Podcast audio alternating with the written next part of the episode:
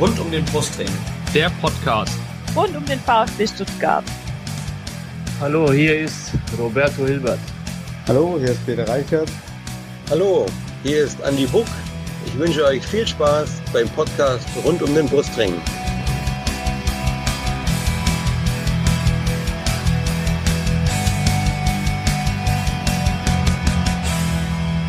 Herzlich willkommen zum Podcast rund um den Brustring. Mein Name ist Lennart. Und mein Name ist Yannick. Und dies ist Folge 128. Wir reden heute über das 1 zu 1 des VfB am 8. Bundesligaspieltag, am vergangenen Samstagabend des Topspiels, 8. Spieltags sozusagen. Ähm, und wir haben heute natürlich wieder zwei Gäste dazu eingeladen. Unser erster Gast ist äh, Lisa, sie ist Gladbach-Fan und ist bei Twitter zu finden unter Lisa Tellers. Hallo Lisa. Hallo zusammen. Schön, dass ich dabei sein darf. Vielen Dank für die Einladung. Ja, schön, dass du zugesagt hast. Und wir freuen uns auch, unsere, unseren zweiten Gast begrüßen zu dürfen. Das ist Marion. Sie ist VfB-Fan und ist bei Twitter zu finden unter Marion73069. Hallo Marion. Ja, hallo. Und bevor wir jetzt gleich über dieses Spiel reden, über das 1 zu 1 Unentschieden, spiele ich den Pass so gekonnt rüber wie Oma Mamouche auf Konstantinos Mafropanos. Und Konstantinos Mafropanos ist in diesem Fall der Yannick. Ja, Lieber Yannick. So einen guten Schuss habe ich nicht. Vergiss es. Aber du kannst, unsere, ja. du kannst unsere Gäste vorstellen. Ja, das, das, das kriege ich hin. Also von mir auch nochmal einen schönen guten Abend in die Runde. Ähm, ja, und wir fangen mit unserem Gast vom Niederrhein an. Oder von, unser Gast, der heute die Elf vom Niederrhein repräsentiert. Lisa, wie bist du denn zur Borussia gekommen? Also zur Borussia Mönchengladbach, zur einzig wahren Borussia. Ganz genau, danke dafür. zur einzig wahren Borussia, so sieht's nämlich aus. Ähm, ja, wie bin ich dazu gekommen? Der klassische Weg, ich bin äh, quasi reingeboren worden, beziehungsweise mein Vater hat mich äh, sehr früh als Borussia-Fan groß äh, aufgezogen und ähm, bin mit dem Borussia-Strampler quasi groß geworden und dann irgendwann auch im Bökelberg äh, meine ersten Spiele gesehen. Und so ist man dann irgendwann zum Fohlen-Fan geworden. Also ich konnte eigentlich nichts dafür, aber jetzt äh, am Ende bereue ich es auch nicht. Sehr gut. Ganz, ganz klassisch mit der Muttermilch aufgesogen quasi. Sehr so gut. sieht's aus. Gut, äh, du hast es ja gerade erwähnt, Bökelberg. Ähm, dann war wahrscheinlich auch dein erstes Spiel äh, am, im Bökelberg Stadion. Auf dem Bökelberg. Auf dem Bökelberg, genau. Auf dem Bökelberg, auf dem alten Bökelberg. Auf richtig. dem legendären alten Bökelberg. Kannst dich noch dran erinnern an dein erstes Spiel dort? Ja, das ist ja ganz witzig. Daran werde ich mich auf jeden Fall immer gut erinnern können, weil das war an meinem Geburtstag am 24.05.2003 ähm, bin ich sieben Jahre alt geworden und äh, das war tatsächlich mein erstes Spiel. Da durfte ich dann, dann zum ersten Mal mit. Ähm, und das war gegen Werder Bremen. Da hat Borussia Abstiegskampf natürlich in den 2000er Jahren äh, 4 zu 1 gewonnen. Ähm, wirklich an das Spiel erinnern kann ich mich nicht mehr. Da war ich, ich doch irgendwie doch noch ein bisschen klein und auch so aufgeregt, ähm, dass ich tatsächlich nicht viel vom Spiel mitbekommen habe. Ich weiß nur, dass ich an dem Tag im Stadion aufgerufen worden bin, weil ich Geburtstag hatte und in dem Moment auf Klo saß, weil ich so nervös war Sehr das gut. nicht mitbekommen habe, dass ich, dass mir gratuliert wurde, weil ich ständig auf Klo gerannt bin mit meiner Mutter, ja. Und diese Geschichte, die weiß ich bis heute noch und die das wird mir vorgehalten von meinem Vater. Sehr gut. Legendäre Anekdoten, die wir ja. hier hören. Aber die ist jetzt ganz weit vorne, ohne ja. Witz. Ja, Sehr gut. Sehr gut. Ja, ähm, und in dem Zusammenhang trägst du Trikots der Borussia? Und wenn ja, was war dein erstes Trikot? Du hattest ja vorhin gesagt, der Strampler, mhm. aber der zählt jetzt nicht, sondern dein erstes, das erste, das erste richtige Trikot der Borussia. Das erste richtige Trikot war die Nummer 9 Ari van Lent. Oh, legendär, legendärer ja. Stürmer. Ja, ja, also das war in den Nullerjahren, in den 2000er Jahren. Ähm, tatsächlich mein erstes Trikot und da auch noch eine Legende auf dem Bökelberg tatsächlich. Ja klar, also Harry van Lent, liebe Zuhörer, Zuhörerinnen, den müsst ihr euch merken. Guckt euch mal ja. alte Videos an, der hat schöne Buden gemacht. So, ähm, und jetzt zu, aktu zu deiner aktuellen Situation, wenn du in den Borussia Park gehst, äh, wo findet man dich da? Wo hast du deinen Platz? Hast du eine Dauerkarte oder wo findet man? Ja, also ich habe eine Dauerkarte tatsächlich. Ähm, Die habe ich in der Nordkurve gehabt. Also ich hatte immer zwei Dauerkarten. Also mein Vater hat Dauerkarten, mit denen bin ich auch immer noch in Stadien. Allerdings waren wir immer äh, auf der Westtribüne irgendwann. Ähm, mit dem Umzug auch vom alten Bökelberg ähm, in den Borussia-Park hatten wir dann immer die Dauerkarten der auf der Westtribüne. Ähm, und ich hatte aber immer, oder wir haben immer auch noch eine Dauerkarte in der Nordkurve uns behalten. Und äh, die habe ich auch bis heute tatsächlich noch, allerdings beruflich gesehen. Ähm, ich bin ja mittlerweile im Journalismus unterwegs und auch viel für Borussia Mönchengladbach unterwegs, findet mich man doch dann meistens eher auf der Pressetribüne tatsächlich. Also Sehr wenn ich cool. mal schaffe, privat, dann Nordkurve, wenn ich beruflich unterwegs bin, dann auf der Pressetribüne. Dann seriös auf der Pressetribüne. Sehr Ja. Also, Ja, richtig cool. Ja. Vielen Dank für diesen kleinen Einblick. Ja. Lisa, du kannst ja, Ja. ja. Fanleben, ja. Lisa, Lisa, du kannst ja nochmal vielleicht sagen, was du, was du beruflich journalistisch machst, weil man kann dich nämlich auch hören, wenn ich das richtig äh, gesehen Ja. habe. Das ist nicht Ja, dein, ich deine, bin, deine erste ähm, Audioerfahrung hier, sag ich mal. Stimmt, Audio ist äh, quasi meine Heimat, mehr oder weniger äh, meine berufliche Heimat. Ähm, genau, ich bin bei der Sportschau ähm, aktiv als Moderatorin und äh, moderiere da quasi seit dieser Saison die ganzen Bundesliga- und zweite Bundesligaspiele sowie Champions League und DFB-Pokal. Ähm, 90 Minuten haben wir die immer live und da mache ich quasi die Vorberichterstattung, die Halbzeitberichterstattung und auch immer die Nachanalysen der Spiele und, äh, bin auch hier in Mönchengladbach beim Radio ähm, zu hören. Sehr gut. Also Wow. quasi eine, eine Radioexpertin haben wir. Die hat uns noch Ja, natürlich. einiges voraus, Janik. Ja, jetzt müssen wir uns echt am Riemen reißen Ja. heute. Sehr gut. Ja, äh, Marion, jetzt zu dir. Du konntest ja. Ja. dich so ein bisschen drauf vorbereiten. Du kriegst nämlich die gleichen Fragen von mir gestellt. Genau. Und ich Ja. bin nicht jetzt so erfahren wie die Lisa. Kein Problem, alles gut, kriegen wir hin. Ja. Erzähl uns doch mal, wie bist du zum VfB Stuttgart gekommen? Ähm, ja, das ist natürlich von klein auf jetzt nicht so stark wie bei der Lisa, aber ähm, in der Familie war schon immer Fu- Fußball relativ äh, stark. Ähm, und dann waren wir mit Papa natürlich ähm, immer mal wieder im Stadion. Und ähm, ja, ich habe dann den Herrn Sundermann kennengelernt, als Kind allerdings, äh, weil er oft bei meiner Oma im Restaurant gegessen hat. Und das war natürlich dann schon, ah, das ist der VfB-Trainer und so weiter. Äh, ja, und dann war das so schleichend. Ähm, äh, ganz stark bin ich eingestiegen, als ich meinen Mann kennengelernt habe. Dann hat man natürlich jedes Spiel angeschaut, ist öfters auch mal ins Stadion.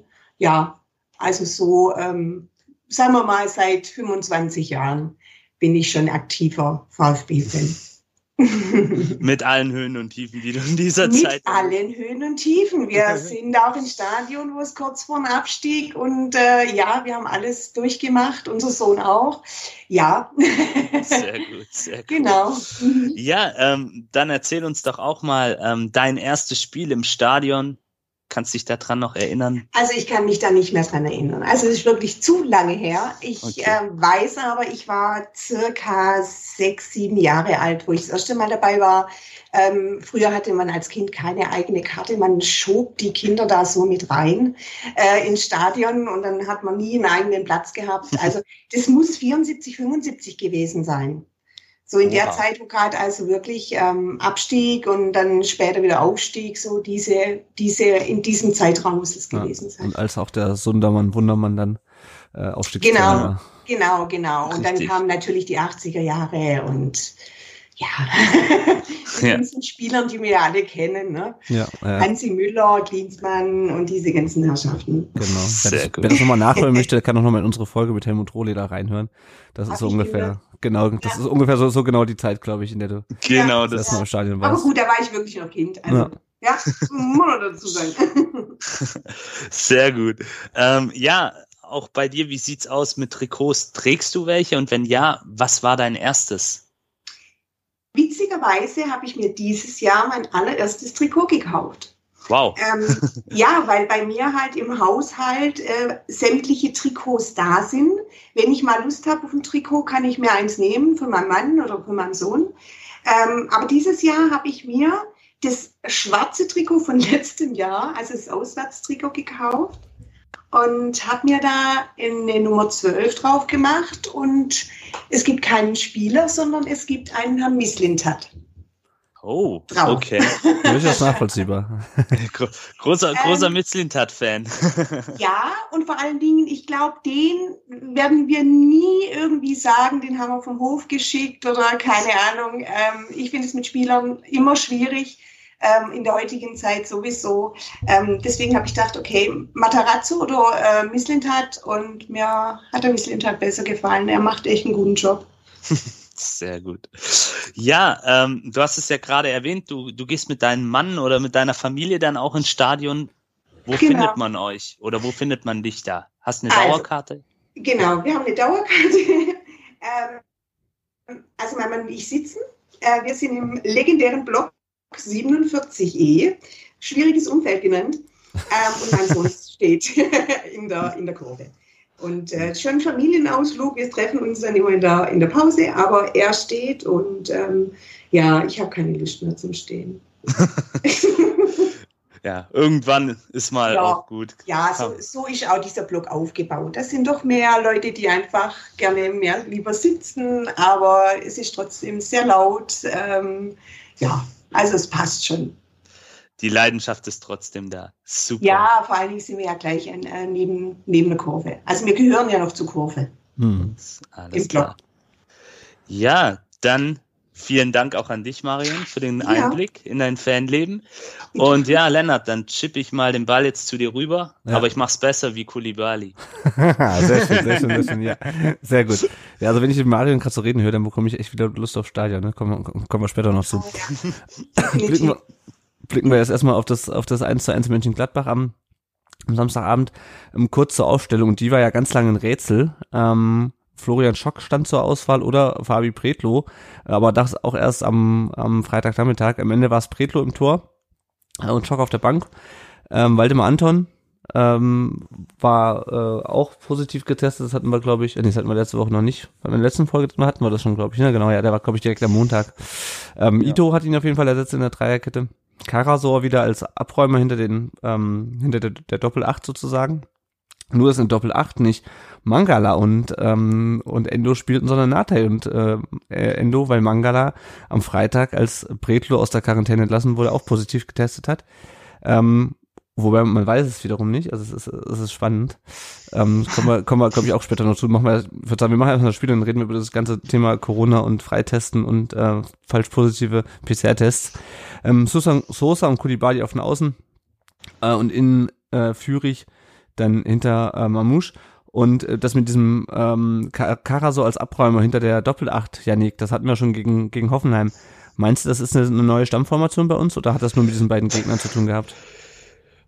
Mm, Also durchaus könnte ich mir das auch für weitere Spiele vorstellen. Jetzt auch für den kommenden Gegner, der ja kommt und der ja bekanntermaßen auch sehr aggressiv unterwegs ist. Ähm, ich finde auch Karasor macht das extrem gut, hat sich sehr gut entwickelt in Ja. den zwei Jahren, wo er jetzt bei uns ist. Hätte ich im Übrigen auch nicht erwartet, dass der Junge so eine Entwicklung nimmt, aber es freut mich für ihn. Und ja, warum nicht? Es hat gut funktioniert gegen zwei sehr spielstarke Gegner. Und das kann man durchaus des Öfteren anwenden. Aber ich denke, im heutigen Fußball ist es auch wichtig, dass man so ein Stück weit eine Flexibilität auch an den Mhm. Tag legt. Und ich kann mir gut vorstellen, wer unseren Trainer kennt, Matarazzo ist da auch sehr analytisch unterwegs und wird das dann sicherlich auch ab und an dann vom Gegner abhängig machen. Ja, Aber Ich finde es auf jeden Fall, ich finde, es ist eine gute Rolle für, für, für Karasor, weil in dieser, passt, in dieser ja. Doppelsechs, das, das, da, das passt irgendwie nicht so richtig. Innenverteidigung geht eigentlich, aber eigentlich ist er da auch verschenkt und irgendwie so hin, als Absicherer nochmal, als, als sozusagen als Absicherung hinter den beiden Achtern finde ich eigentlich echt gut. Ähm, Spiel ging auch echt gut los, sehr engagiert von beiden Mannschaften. VfB war auch direkt wach, direkt ähm, im Spiel online, wie das äh, nicht nur Nico Willig, sondern auch Matarazzo vor ein paar Wochen gesagt hat. Marion, hast du das Gefühl, dass die Mannschaft, ähm, so wie sie ins Spiel reingegangen ist, ein bisschen was aus den Wochen vorher gelernt hat, wo das nicht, nicht immer so war? Ja, ich glaube auch. Also die uns, sie waren überhaupt nicht mehr verunsichert. Mhm. Ähm, was man so, wo sie dann verloren haben, da hat man ja auch gemerkt, sie haben nur Abwehr, Abwehr, Abwehr. Ähm, gut, unser Sturm ist ja auch noch nicht so wirklich, aber man hat schon gemerkt, sie sind sicherer, sie ähm, können sich aufeinander verlassen und äh, das hat man bei dem Spiel gemerkt, auf jeden Fall. Und auch letzte, also gegen Hoffenheim das Spiel. Ähm, ja, denke ich schon. Mhm. Und bei Gladbach, Lisa, die hatten ja zuletzt zwei Siege, davor lief es auch nicht so gut, hatten aber auch einen guten Start, hatten auch direkt in der 11., 12. Minute zwei Torchancen. Ähm, haben die angeknüpft an die letzten beiden Spiele oder ähm, ist das unabhängig davon?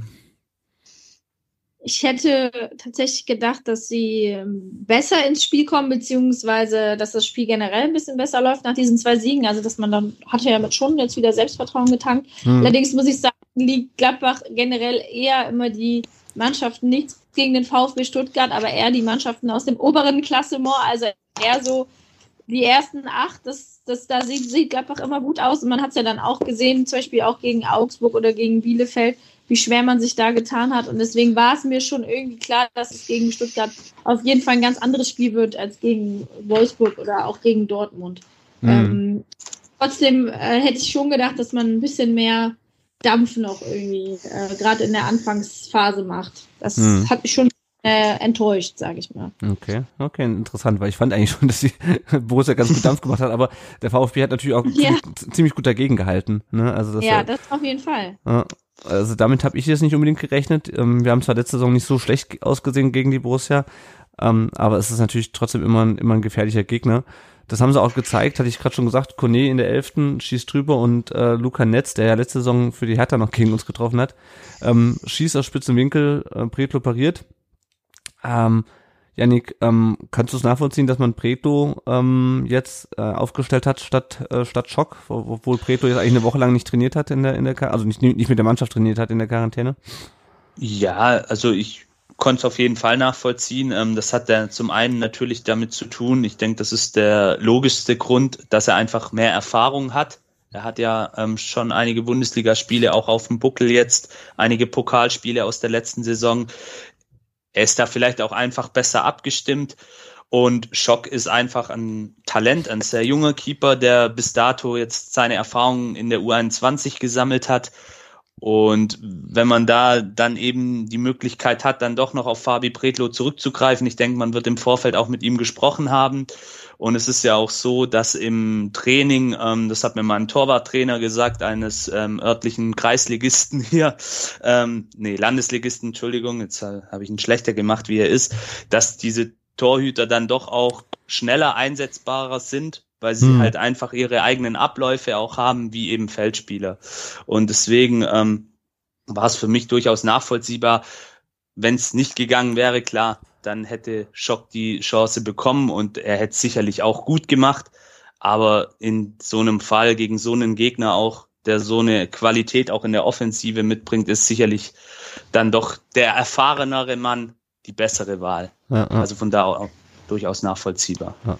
ja, und ich fand, ja, er fand, er hat das auch gut gemacht, ne? Also er hat jetzt in der sechsten Minute diese eine Szene, wo er irgendwie, ähm, was er auch schon mal hatte, rauskommt und dann wieder zurückläuft, weil er sich ein bisschen verschätzt hat. Aber ansonsten, äh, Marion, ich weiß nicht, wie fandst du Pretlo in dem Spiel? Wir greifen ein bisschen vorher auf die späteren Szenen, aber. Mhm. Ja, also ich fand, ich fand auch die logische Konsequenz dass er, wenn es geht, den Bredlo bringt, ähm, weil der Sicherheit halt einfach ähm, ja, für die Mannschaft auch bringt. Wenn man jetzt den Schock, der hat jetzt nicht so viel mit, der Mannschaft ähm, trainiert, schätze ich mal, ähm, denke ich schon, dass der Bredlo da schon die richtige Alternative war. Mir hat das sehr gut gefallen. Also ich ähm, hätte auch nicht unbedingt einen neuen Torhüter gebraucht. Mhm. Also ich wäre mit Bredlo ähm, als Nummer eins gegangen. Hm, hm. Ja, also er, also er, hat, er kriegt nicht viele Chancen, aber jetzt, also letzte Saison lief es nicht ganz so gut in den Pokalspielen, obwohl ich weiter von den Fan bin, ihm da irgendwie eine alleinige Schuld zuzuschieben.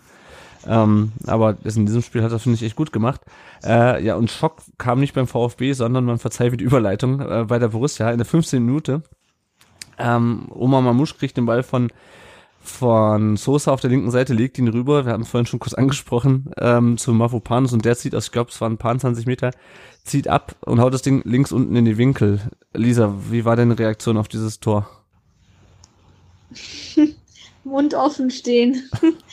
äh, ja, für mich kam es tatsächlich schon irgendwie so ein bisschen aus dem Nichts, also mhm. weil äh, Gladbach natürlich schon am Drücker war, oder zumindest auch das Spiel so ein bisschen dann nach in den ersten drei, vier Minuten auch in die Hand genommen hat. Für mich war es dann schon so, okay, ähm, was ist jetzt hier gerade los?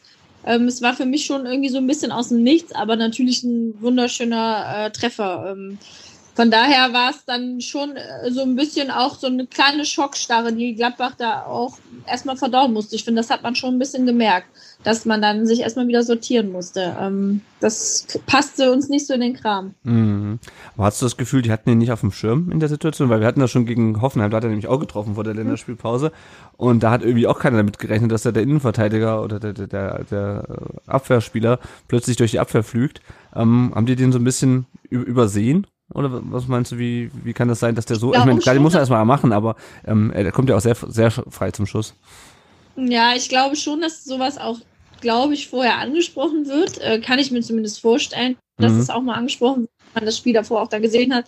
Ähm, ich glaube, dass es generell in der Situation auch so ein bisschen war, dass man bei Gladbach auch noch merkt, gerade die Abwehr ist noch nicht so sortiert und da haben wir ja auch aktuell echt ein paar Ausfälle.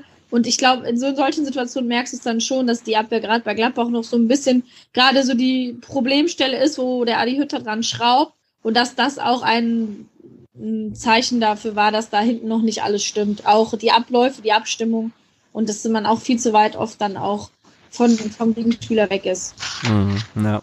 Also in dem in der Situation auf jeden Fall, Janik, wie war denn deine Reaktion auf das Tor? Ich habe es leider nicht nicht live gesehen, ich habe es ab der 30. Äh, ab der 60. Minute gesehen, deswegen ich glaube, ich wäre ausgerastet. Wie ging's dir? Ja, ja, ein ein lauter euphorischer Jubelschrei, aber tatsächlich auch ähm, so aus dem Nichts durchaus auch überrascht gewesen, ähm, dass dass der Ball dann wirklich auch so perfekt in in die Ecke reingeht und ja, ähm, ich habe dann im Nachgang auch gedacht, okay, er kommt da schon auch ziemlich frei zum Schuss.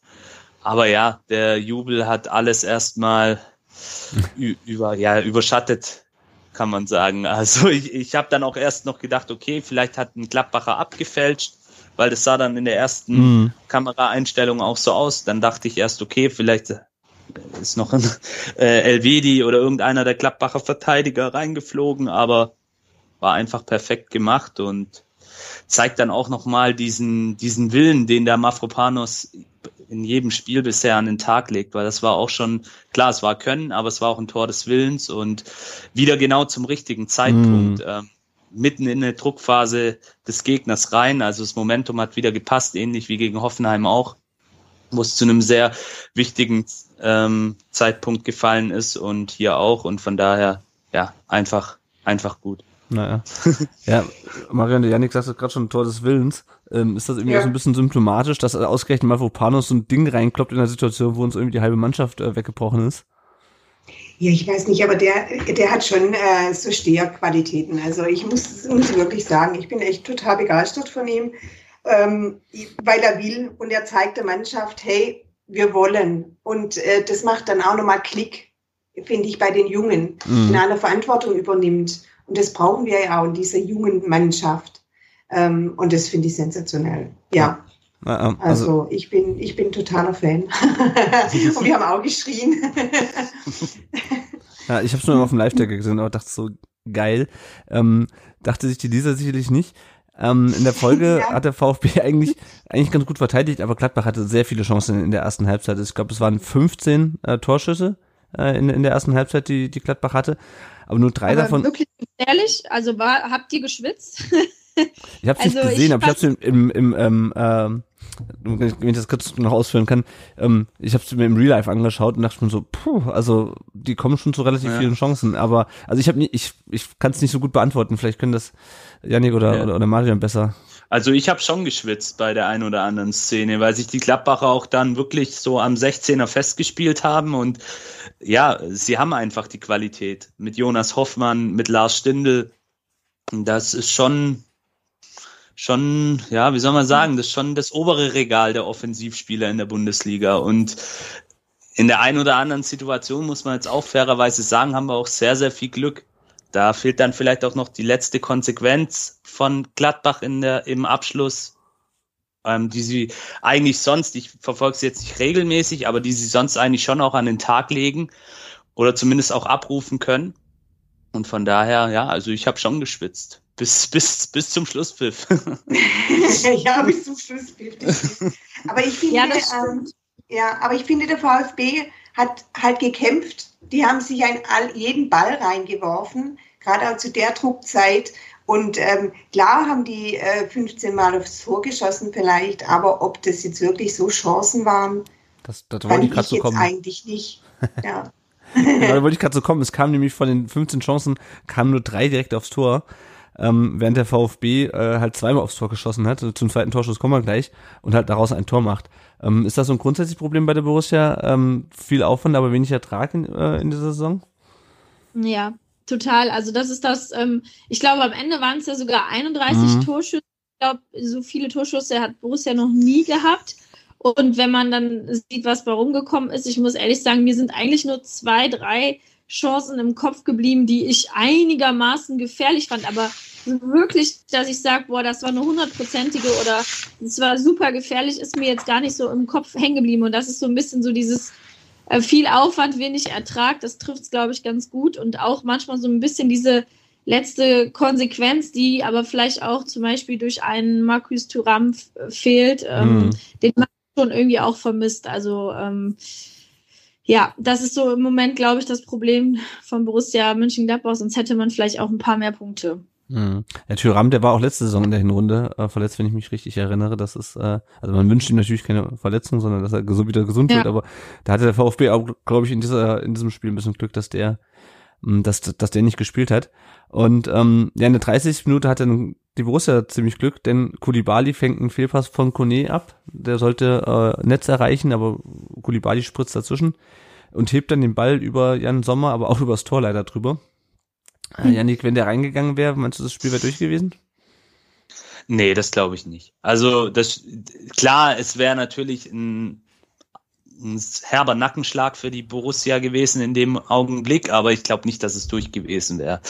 Weil vielleicht wäre dann die Borussia noch ähm, aggressiver das Ganze angegangen und wie gesagt, wir hatten auch in der einen oder anderen Pressing-Situation sehr, sehr viel Glück und haben dann auch davon profitiert, so wie es die Lisa gerade gesagt hat, dass die Gladbacher ja so ein bisschen, ich habe es während dem Spiel brotlose Kunst genannt zum Teil, also es sah gut aus im Ansatz, aber am Ende der Abschluss war dann war dann halt nicht so das Wahre. Aber ich glaube nicht, dass das Spiel dann vor entschieden gewesen wäre. Hm. Dieser, was war dein Gefühl, als du das äh, gesehen hast, wie aufs Tor zu läuft?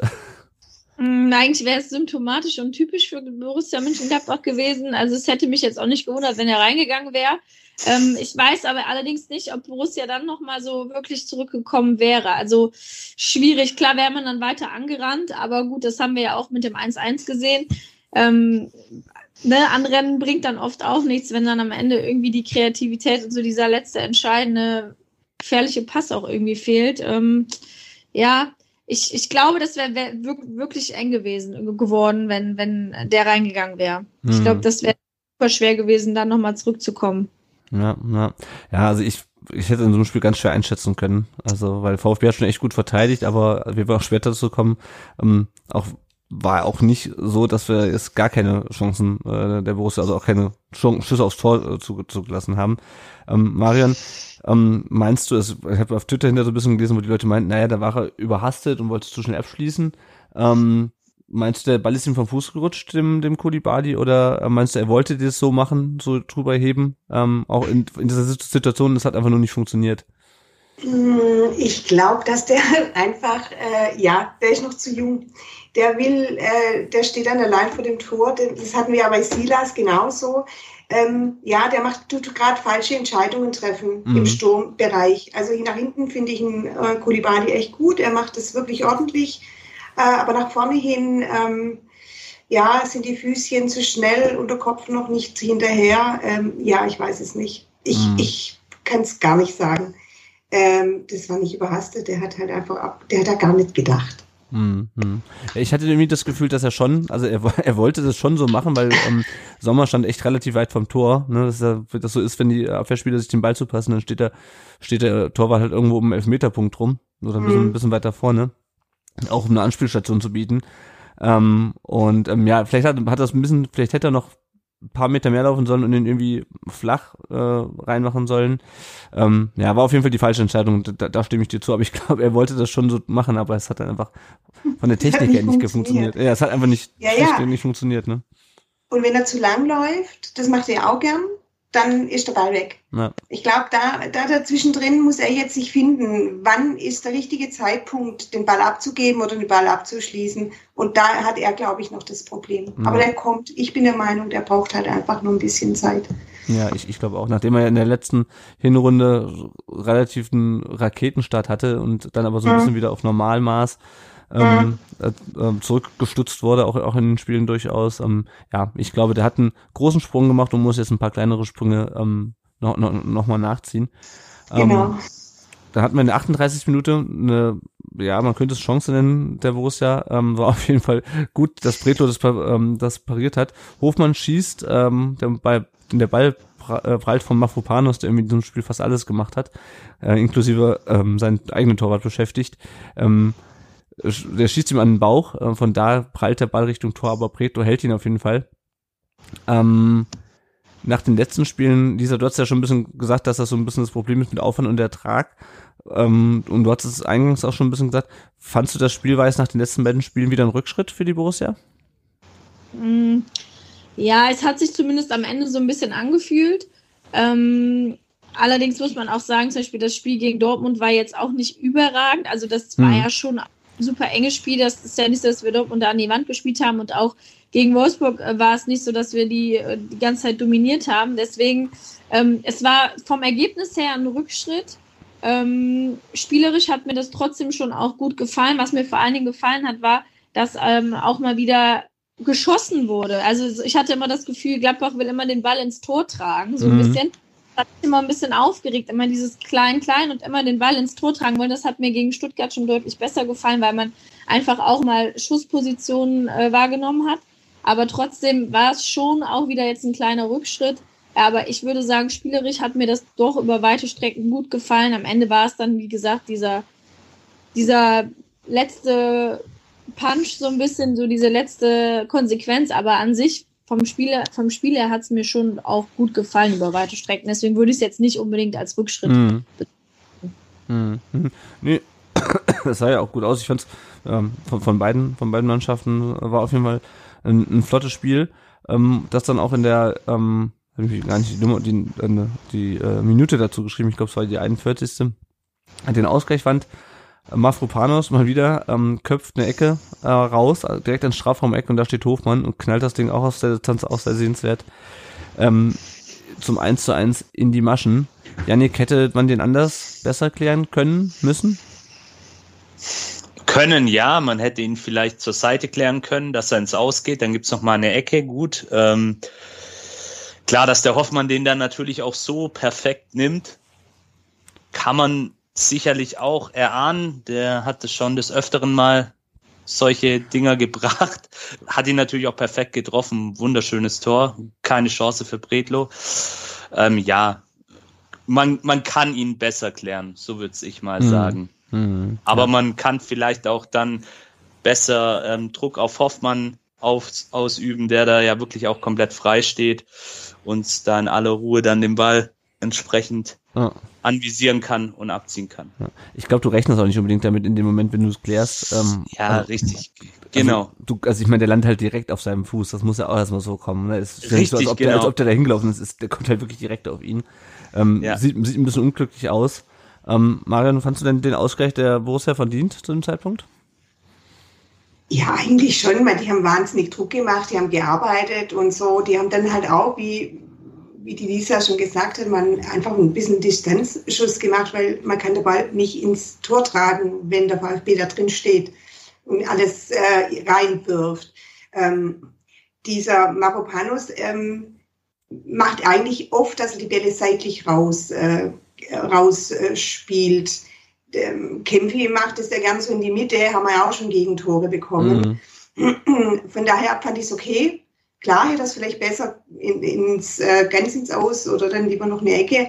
Aber ähm, ich finde, es war okay, was er da gemacht hat. Und äh, der stand gut und hat es richtig ausgenützt, so wie wir beim Tor davor. Mhm. Ganz Mhm. einfach. Ja. Ja. ja. Lisa, wie war denn deine Reaktion auf den Ausgleich? Erlösung. Äh, ich habe noch irgendwie äh, zu meiner Freundin gesagt, so ein Tor vor der Halbzeit, das wäre jetzt extrem wichtig. Und äh, anscheinend hat der Jonas Hofmann das gehört. Ähm, ich dachte, ich dachte mir wirklich echt für den Kopf und für das Spiel, für das Borussenspiel ist es jetzt wirklich wichtig, jetzt nochmal zurückzukommen, auch gerade vor der Halbzeit mit diesem 1 zu 1. Deswegen war es schon echt Gold wert. Und ähm, ich war ein bisschen überrascht tatsächlich, äh, dass der Hofmann den da so reinhämmert. Ähm, aber das ist ja auch das, was ich eben angesprochen habe, was ich halt wirklich echt äh, in diesem Spiel gut fand, dass man wirklich mal Schusspositionen ähm, wahrgenommen hat und sich auch einfach mal getraut hat. Und das fand ich in dem Moment von dem Hofmann wirklich stark und kann man mal machen. Äh, das war schon eine leichte äh, Erlösung. Hm, ne, das, das, das glaube ich. Ähm, Hofmann hat dann auch noch in der 46 Minute ähm, wurde gefault von Karasor und Karasor hat dann gelb gesehen. Ähm, das war die erste gelbe Karte in dem Spiel, wenn ich, wenn ich richtig in Erinnerung habe. Ähm, vorher, jetzt haben wir wieder die Überleitung, Karasor wurde in der 35. von Schnindel äh, ziemlich rabiat abgeräumt. Janik, wie fandst du äh, Brüch in dem Spiel? Hat er dann später noch mehr gelbe Karten gegeben?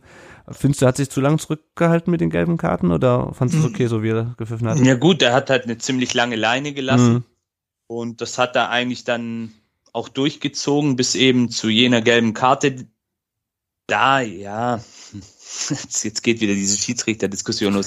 Also wenn er da gelb zeigt, dann muss er vielleicht Stindl auch für mhm. den Einsatz von hinten, weil er kommt ja von hinten, ähm, vielleicht dann auch die gelbe Karte zeigen. Aber das ist dann eben auch wieder dieses Fingerspitzengefühl, was wir ja auch einerseits von den Schiedsrichtern verlangen, dass mhm. sie das an den Tag legen und dass sie auch ihre Linie durchziehen.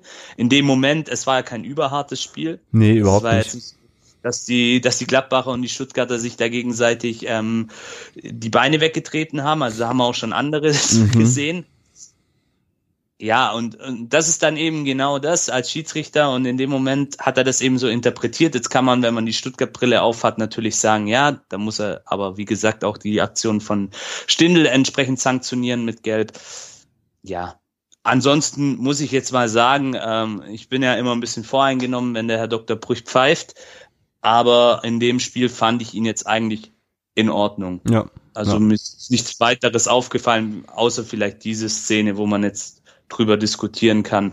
Ja. Aber sonst war das in Ordnung von ihm. Ja, ich fand auch sonst auch die, auch die gelben Karten in der zweiten Halbzeit, die waren alle, ja. glaube ich, voll auch verdient. Ja. Entweder weil's, und auch seine Körpersprache, das wird ja auch immer mal wieder so gesagt und analysiert, besprochen, wie tritt ein Schiedsrichter auf und das hat er schon sehr, sehr gut gemacht. Also. Gut, dann wollen wir auch nicht zu viele Worte. Wir reden auch sonst schon viel zu viel über den Schiedsrichter. Gab auch in den letzten Saison genügend Situationen.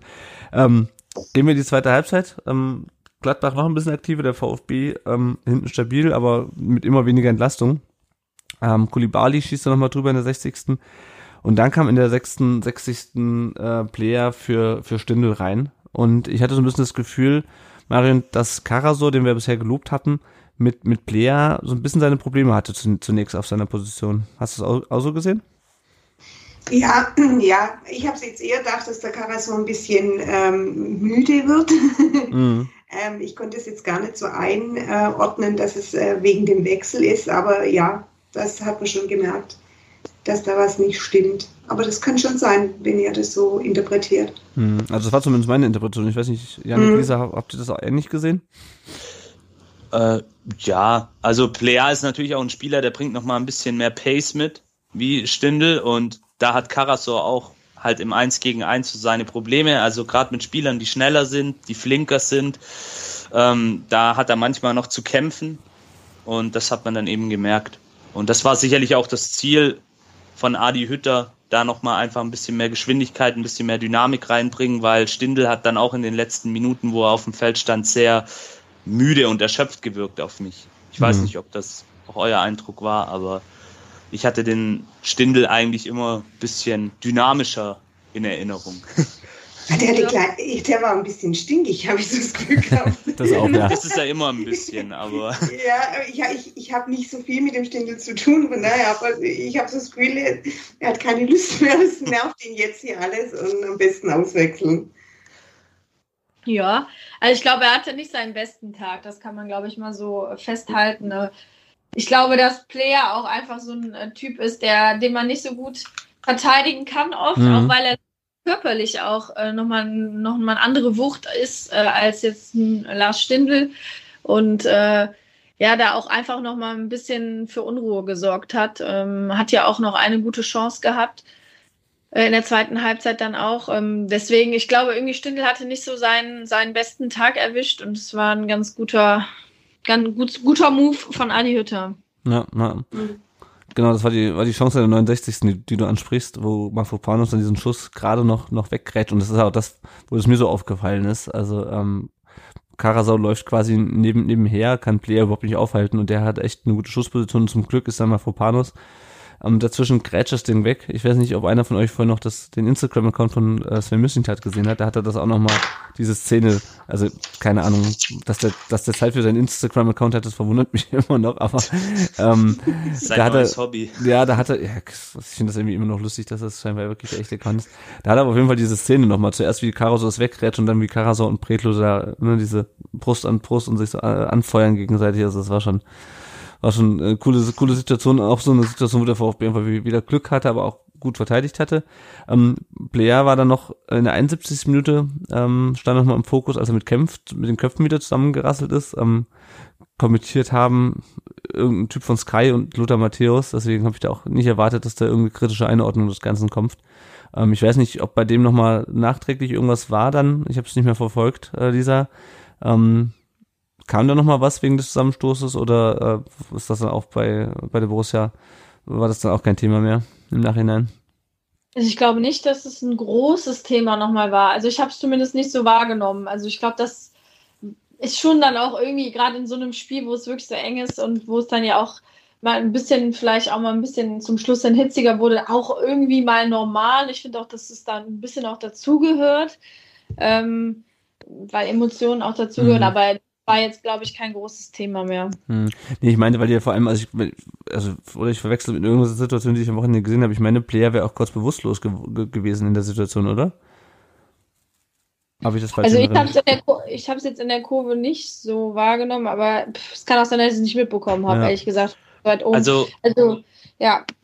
Bei Sky war er tatsächlich kurz benommen. Also mhm. das hat man schon gesehen, dass er kurz so ein bisschen die Augen verdreht hatte und in ja, der genau. Kneipe, wo ich saß, ähm, hat dann auch der ein oder andere auch den Atem angehalten, aber man, er, man hat dann gesehen, dass er relativ schnell wieder sich nach vorne gebeugt hat und mhm. einfach wieder naja. normale Bewegungen auch gezeigt hat. Naja. Aber ja, ist natürlich eine unglückliche Szene. Ja, ja. Ganz ja, ich, klar. Das war auch, glaube ich, keine Absicht von Kempf. Die gehen halt nee, beide, auf gar keinen Fall. Er geht ja auch gleich und, hin und entschuldigt sich. Naja, naja. aber ich fand's halt, ich fand's halt krass, weil wir haben das ja, ähm, hatten das vor zwei, drei Wochen, hatten wir das mit äh, Timo Baumgartel thematisiert ne, der dann irgendwie mit Halskraut auf den Platz mhm. getragen wurde und ähm, ja, und hatten jetzt diese ganze Thematik mit Kopfzusammenstößen und Kopfverletzungen auch thematisiert. Deswegen ich fand schon ein bisschen krass, dass, dass er da ähm, erstmal ausgenockt war, der Player. Ähm, aber das ist, glaube ich, was, was man dann im Stadion auch nicht oft, ich kenne das ja selber, ähm, ich, ähm, früher vor Corona und vor ähm, vor meiner Tochter bin ich auch äh, regelmäßig ins Stadion gegangen. Das nimmst du, glaube ich, auch im Stadion aus der Entfernung gar nicht wahr, was da genau passiert ist. Also ich habe es auch nur im Fernsehen, im Stadion hätte ich es, glaube ich, auch nicht gecheckt, aber im Fernsehen hat man es halt leider relativ deutlich gesehen, dass dem da kurz die Augen, die Augen zugingen. Nicht ganz kurz, also der war schon ganz schön weg. Ja. Also mein, mein, mein Eindruck. Also Carasso mhm. hat ihn ja umgedreht, da hat er, der war weg. Ich finde es ähm, sehr kritisch, dass der wieder auf den Platz durfte. Mhm. Also das finde ich, es wird immer so diskutiert, wegen gerade wegen Kopfverletzungen, dass die Tests machen müssen und tralala. Der war wirklich ohnmächtig und durfte dann wieder auf den, auf den Platz. Wow. Also fand ich jetzt nicht so gut. Ja. Auch wenn es jetzt ein VfB-Spieler gewesen wäre, hätte ich gesagt, nee, bleib draußen. Naja. Also da finde ich einfach Gesundheit ist, geht davor. Wir hatten das Thema ja auch mit, mit wie gesagt, mit, mit Baumgartel vorletzte, mhm, genau. vorletzte Saison, wo er dann ähm, im Spiel zusammengeknallt ist, dann ausfiel, dann war er wieder auf dem Weg der Besserung und dann hat er wieder im Training einen Ball gegen den Kopf bekommen und dann war er nochmal irgendwie sehr lange Zeit weg. Also das ist, ja. ja. Ist der Nick jetzt schon auch wieder verletzt? Ja, ja, der, ja, der hat, ja. der hat jetzt wieder, ähm, im, ach, was war denn das? In irgendeinem Spiel, glaube ich, im Bundesligaspiel, ähm, ja. ist, er, ist er wieder mit dem Kopf zusammengestoßen mit jemandem. Ja. Und das ist halt genau. bei, der, bei der Vorgeschichte echt nicht ohne bei ihm. Ich weiß Find nicht, ob er, kommen wir gleich noch zu, ich weiß nicht, ob er jetzt am Sonntag schon wieder spielen kann. Sonntagabend. Mhm. Ähm, okay. Kommen wir zurück zum Spiel. In der 74 Minute ähm, kam es dann zu einem weiteren Debüt in dieser an Debüts nicht armen äh, VfB-Saison. Und zwar kam Förster rein für Kulibali, das ist jetzt kein Debüt, ähm, aber Wahid Fagir kam für Mamouche rein. Ähm, kurz mal zu den, zu den vier Spielern, Janik, wie ähm, fandst du, Kulibali hat man schon gesprochen, Mamouche war bis auf die Vorlage relativ unsichtbar, oder? Ja, also bis auf die Vorlage, wie du schon gesagt hast, hat man nicht viel von ihm gesehen. Er hat mal ab und zu probiert, ähm, in die freien Räume, die sich ergeben haben, durch das doch hohe Pressing der Gladbacher ähm, einzulaufen, aber wurde dann einfach auch nicht angespielt von seinen Mitspielern. War jetzt eher eine durchwachsene Leistung. Ich frage mich halt bei ihm immer noch, ob das die richtige Position ist da vorne für ihn. Also ich, für mich ist das halt irgendwie immer noch ein Flügelspieler, ich weiß es nicht. Also er hat ja sein Tor ja. gemacht gegen Frankfurt, da habe ich ja vorher noch getwittert, ähm, ne, wäre geil, äh, klar ist Mamouche geil, aber ja. habt ihr schon mal mit Mittelstürmer gespielt? Aber so richtig. Das ist er nicht, das ist ja. er nicht. Er lässt sich ja auch, ähm, weil, weil du jetzt auch gerade das Frankfurt-Spiel ja. ansprichst, da hat er sich ja auch immer wieder auf den Flügel fallen lassen mhm. oder in diese Halbräume. Ähm, da ist er einfach eher zu Hause, das, das ist ganz klar der Fall. Also da mhm. hat er auch letzte Saison bei St. Pauli am besten gespielt. Da war, hat er, glaube ich, nur auf dem Flügel gespielt und hatte dann mit Burgstaller eben noch einen richtigen Mittelstürmer, den er bedienen konnte oder eben auch, der ihm dann auch Räume frei gemacht hat. Mhm. Ich denke, das mhm. wird dann auch anders, wenn Saja wieder spielt. Dann kann das eher aufgehen, das Konzept. So muss er jetzt halt, ist er so ein bisschen der Feuerwehrmann in der Offensive, kann man sagen. Ja, muss halt Genau. Ja, wobei du, wobei du natürlich noch al auf, auf der Bank hast, der eher das, das, das, Profil von, von, genau. ähm, von Sascha hat, aber irgendwas auch, ja, keine Ahnung. Vielleicht willst du es auch gar nicht spielen, hatten wir auch schon mal thematisiert. Im Förster, äh, Marian, fand ich, der war, vom Körperlichen war der da, aber Entscheidungsfindung war, war schwierig, möchte ich mal betonen. Also da kam ja gar, also, nichts, gar nichts an bei dem, oder? Nee, also den hätte ich draußen gelassen. Ich bin sowieso kein großer Förster-Fan, muss ich ganz ehrlich sagen. Ähm, er hat sich jetzt in der letzten Zeit eigentlich gemacht gehabt, aber diese zehn Minuten oder was, was war er oh, da für eine Stunde ja. drin? Ähm, ja, also nur Mist. Also ja, ja auf den Ball getreten, äh, sch schlecht abgespielt. Ähm, äh, ja, also ja, den hätten wir rauslassen können. Hätten ja, wir jemand anders probieren sollen, aber das war nichts. Wie mhm. fandst du denn, wie fandst du denn unseren Debütanten äh, Fagir? Fagir, hm. Ja, da haben wir ja alle drauf gewartet. Unser Wunderkind, ne, mhm. ne, das jetzt noch ein paar Kilo abnehmen musste, bevor es spielen durfte. äh, das habe ich auch gelesen, ähm, irgendwo im Kicker, Kicker ja, glaube ich. Nee, ich habe es in der, in der Pressekonferenz so. äh, gehört.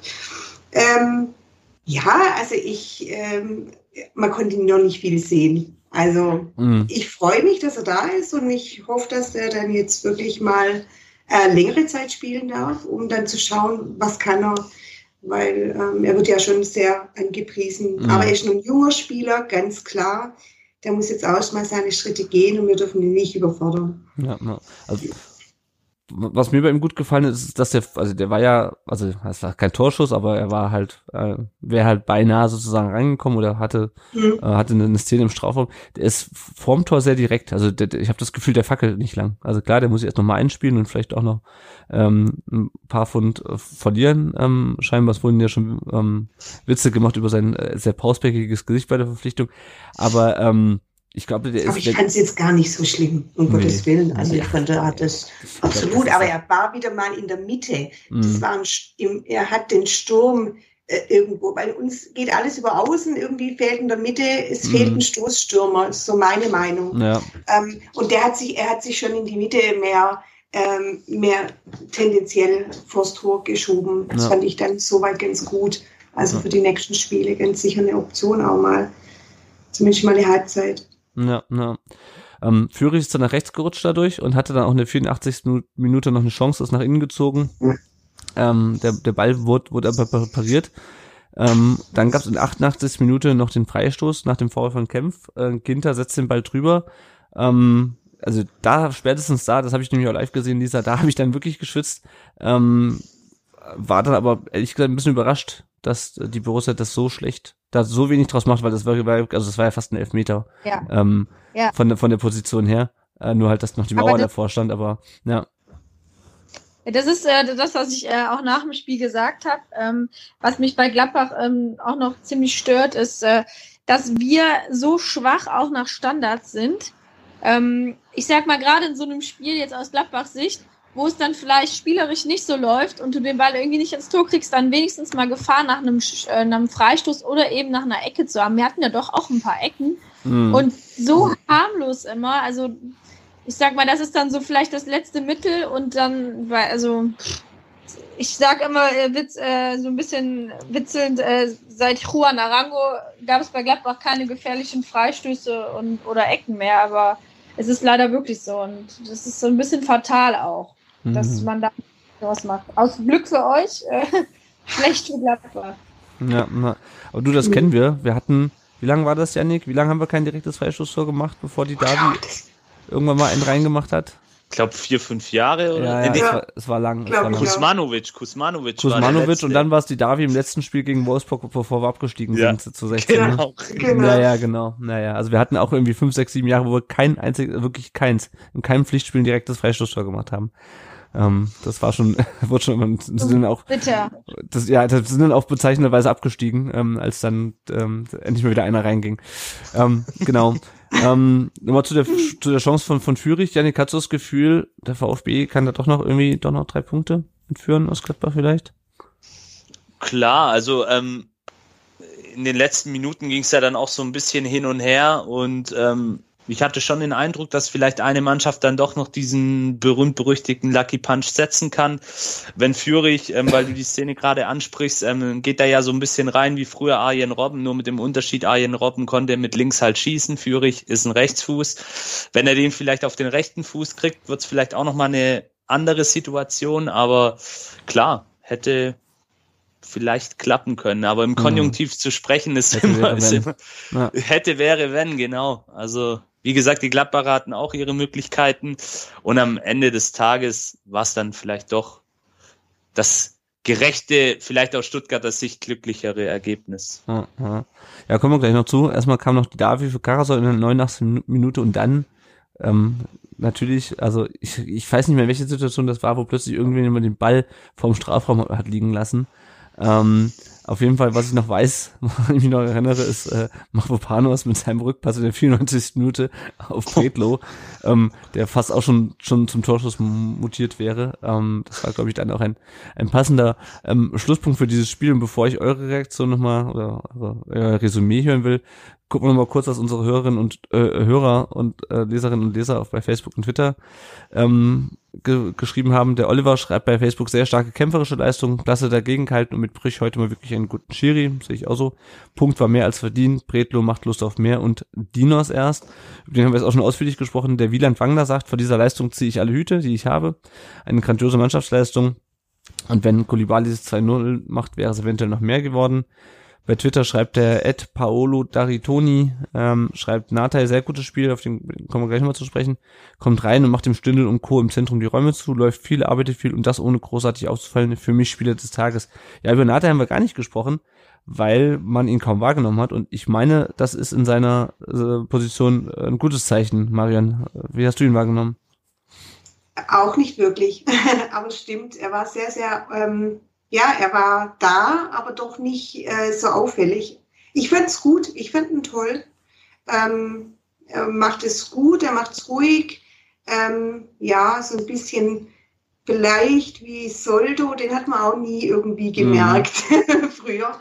Ähm, aber er war wichtig. Ähm, ja, er hat, er hat es ganz gut gemacht. Mhm. Äh, das hat immer gar nicht da war. Ja, ja. ja. Und der Ed Caliber 1893 sagt noch, ein wichtiger Punkt für die Moral der Truppe. Ja, wie kann man jetzt äh, bei dieser Punkteteilung einordnen, Lisa? Wie siehst du es aus, aus Gladbacher Sicht? Ja, aus Gladbacher Sicht ist es eigentlich zu wenig. In einem Heimspiel äh, gegen VfB Stuttgart hätte ich jetzt schon eigentlich drei Punkte eingeplant, zumal ihr ja auch, das muss man ja auch nochmal, ist auch anerkennend, muss man das sagen, ja auch sehr geschwächt auch nochmal wart mhm. durch diese Corona. Da haben sich, glaube ich, viele schon mehr ähm, aus, ausgerechnet. Ich glaube, dass ihr mit dem Punkt ganz gut leben könnt. Für Gladbach ist es, glaube ich, äh, leider ein bisschen zu wenig. Mhm. Ja. ja, Janni, kannst du mit dem Punkt gut leben? Auf jeden Fall.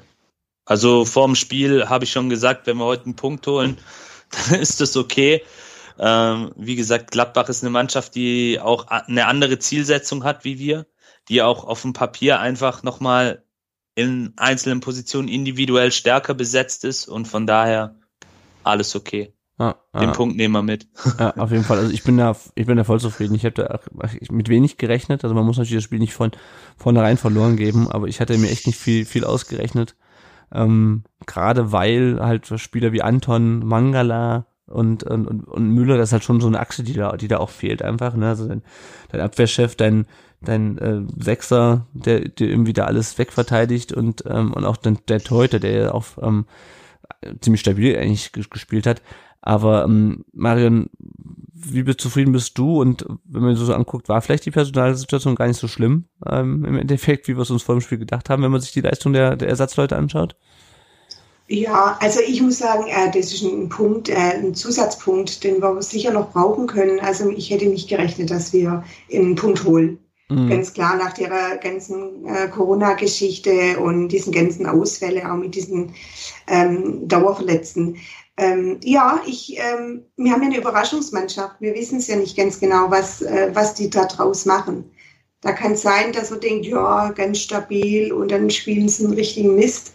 Und ähm, ja, wie jetzt, alle ähm, haben sich wahrscheinlich zusammengerissen und gesagt, okay, und das, jetzt zeigen wir, dass wir es auch können. Mhm. Das sind halt die jungen Mannschaften, die mal, mal so, mal so spielen. Ähm, ja, also wir haben das ganz gut gepackt. Also ich habe keine Angst vor Union. ja. Naja, okay. Ein bisschen vielleicht. nee, aber also was, mhm. was, was mir halt echt äh, gut gefällt und das hat mir in den letzten Spielen teilweise ein bisschen gefehlt, mich erinnert die Mannschaft so ein bisschen an die, das, was sie letzte Hinrunde gespielt hat, wo sie ja auch mal ein Spiel verloren hat. Aber man hat halt direkt wieder eine Reaktion gezeigt. Ja, da hast du mhm. direkt wieder gemerkt, okay, das wurmt die jetzt oder okay, die Situation, das nervt die jetzt und jetzt zeigen sie eine Reaktion. Das haben sie ja schon gegen Hoffenheim gezeigt, nach diesem nicht so schönen Bochum-Spiel und diesem wirklich gruseligen Leverkusen-Spiel vorher. Und irgendwie habe ich das mhm. Gefühl, die Mannschaft ist jetzt so ein bisschen wieder auf Kurs. Das ist natürlich immer noch, wie gesagt, achter Spieltag jetzt und viele Verletzte. Ähm, oh, aber die, ja, sie zeigt einfach eine, eine, Reaktion. Das hast du von Anfang an gesehen. Ja, die Mannschaft war von Anfang an da und das hat mir, ähm, hat mir, hat mir echt gut gefallen. Was mir nicht so gut gefallen ist, hat, ist das, was man hinterher noch bei Twitter lesen konnte, äh, nämlich äh, Tangi Kulibali hat einem kleinen Jungen, der ein Schild mit seinem Namen hochhielt, sein Trikot geschenkt und daneben stand wohl, äh, man konnte das jetzt nur vom Hören sagen, vom Lesen ähm, erfahren, daneben stand wohl eine Frau, die dem Jungen das Trikot entrissen hat und dann weggegangen ist. Ähm, ja, glücklicherweise hat sich der VfB da ähm, direkt gemeldet. Ähm, ich meine, das ist natürlich eine Stellvorlage für Social Media Team, aber trotzdem und wenig auffallen für die, aber trotzdem cool. Ähm, man hat gesagt, ne, wenn man den Jungen findet, dann, äh, dann kriegt er natürlich ein Trikot mit der Nummer 7 von Kulibali. Aber äh, Janik, äh, was geht in so Leuten ab, die einem kleinen Kind ein Trikot, also was hat der Spieler noch extra dem Team gibt, ist ja nicht so, als ob das irgendwo die, die Menge äh, geworfen hat. Und da finde ich schon immer äh, albern, wenn dann irgendwie erwachsene Menschen übereinander fallen, um um ein, ein Trikot, also keine Ahnung, wie was, was, was hältst du von der ganzen Geschichte? äh, menschlich allerunterste Schublade. Also die Dame sollte sich wirklich mal hinterfragen, was sie da getan hat. Und ja, mir fehlen da so ein Stück weit auch die Worte. Also da geht ein kleines Kind mit seinem Papa zum Spiel. Vielleicht ist es sogar eines der ersten Auswärtsspiele, ich weiß es nicht. Ja. Macht sich die Mühe, bastelt da so ein schönes Schild ich finde es ja immer ganz, ganz süß, muss ich sagen, wenn so Kiddies da im Stadion sind. Das beobachtet man ja heutzutage sehr, sehr oft und haben da wirklich tolle Schilder zum Teil, machen Aha. sich da extra die Mühe, um dass ihre Idole dann ähm, auch hingehen und, und ihnen die Trikots geben. Ich finde das auch immer in diesem doch sehr abgehobenen Fußballbusiness dann immer noch eine so ein bisschen ein Stück weit Norm Normalität, weil es tut den Spielern nicht weh. Die werden mhm. davon nicht arm, wenn sie ihr Trikot hergeben. Aber wenn dann wirklich so eine ja, ich sag's jetzt mal offen raus, so eine blöde Kuh da im Block ist und, und, und einem Kind das Trikot entreißt, ja, dann, dann, dann weiß ich leider nicht mehr, wie, ja. wie äh, was ich da noch sagen soll. Also wie gesagt, ohne Worte, me ja. menschlich alle unterste Schublade. Und wie gesagt, vielleicht hört die Dame ja auch zu und dann soll sie sich mal vielleicht hinterfragen und ja, ja. jedes Mal, wenn sie das Trikot anguckt, vielleicht mal ihre charakterlichen Eigenschaften nochmal optimieren. Ja, das hast du, hast du sehr schön zusammengefasst. Ähm, wir haben noch eine Hörerfrage übersehen, und zwar vom, vom, vom Andreas vom Kaliber 1893. Eine Frage nach Gladbach und eine nach Stuttgart. Ich stelle mir das nach Gladbach. Warum ist Gladbach so inkonstant, Lisa, zum Abschluss dieses Spiels? Wenn ich das beantworten könnte, dann wäre ich wahrscheinlich im Trainerteam von Borussia Mönchengladbach, weil ich ihnen helfen könnte. ähm, das ist, es ist ähm, auch schon ein Thema, was uns ja in der letzten Saison auch ähm, immer wieder verfolgt hat. Eine super Hinrunde gespielt und dann eine beschissene Rückrunde. Ähm, aber es ist auch ein Thema, was Gladbach leider schon seit Jahren verfolgt. Aber gerade was ich immer sage, so du hast die guten Spiele gegen wirklich gute Gegner und dann hast du halt die Spiele wie gegen Augsburg, gegen Bielefeld, äh, gegen Stuttgart auch, wo man eben weiß, es sind Spiele, die sind einfach verdammt eng ähm, und da muss dann auch einfach alles stimmen und vor allen Dingen kämpferisch alles stimmen und die ja, verkacken sie dann immer wieder regelrecht. Ähm, ich kann es mir auch nicht so ganz erklären, äh, woran es liegt. Äh, ich wünschte, ich könnte mir eine Antwort drauf finden, aber ja, ich weiß nicht, vielleicht ist es auch oft dann so ein bisschen Kopfsache. Ne? Du wirst dann wieder so hoch gelobt nach diesen zwei Siegen und dann fehlen dann vielleicht wieder drei, vier Prozentpunkte, weil du denkst, es läuft von allein. Und das ist, hm. glaube ich, einfach so ein bisschen dieser Knackpunkt. Äh, irgendwie dieses, diesen Grell, den, den Bayern München jedes Mal hat, dass der manchmal so ein bisschen fehlt. Hm, hm, ja. ja, hatten wir in der Vergangenheit durchaus auch schon mal so, ähm, so, so solche Phasen. Ähm, die Frage nach Stuttgart heißt, äh, heißt, äh, geht man jetzt in Stuttgart mit breiter Brust in das Duell gegen Union oder überwiegt die Angst vor einer Klatsche? Und das ist quasi die perfekte Überleitung ähm, zur aktuellen Lage jetzt nach dem achten Spieltag. Aber bevor ich die Frage versuche zu beantworten, äh, oder wir, wir, versuchen die zu beantworten, schauen wir mal kurz auf die Tabelle. VfB. VfB ist jetzt Zwölfter mit neun Punkten aus acht Spielen, was ich, ähm, äh, wenn man wirklich mal auf diese 40 Punkte blickt oder 20 nach der Hinrunde, finde ich, damit sind wir auf jeden Fall voll im Soll. Äh, mehr Punkte als Spieltag, als absolvierte Spiele zu haben, ist immer schon mal gut. Und ähm, ja, ich glaube, in der aktuellen Situation ist da echt jeder Punkt äh, Gold wert. Janik, du hast es ja auch schon angesprochen. Ähm, ja, die nächsten Spiele. Ähm, Union am Sonntagabend, weil die spielen jetzt am Donnerstag noch gegen, gegen Rotterdam. Das ist das Spiel am Sonntagabend. Äh, Yannick, Angst vor der Klatsche oder breite Brust? Breite Brust. Also natürlich, ähm, man darf Union nicht unterschätzen. Die stehen ja auch ziemlich gut da. Und ähm, ja, klar, sie spielen am Donnerstag noch in Rotterdam, aber die haben bewiesen, die können Doppelbelastung mhm. und es wird ein ganz, ganz schwieriges Spiel werden. Vielleicht auch noch mal ein bisschen körperlicher, ekliger wie gegen Gladbach.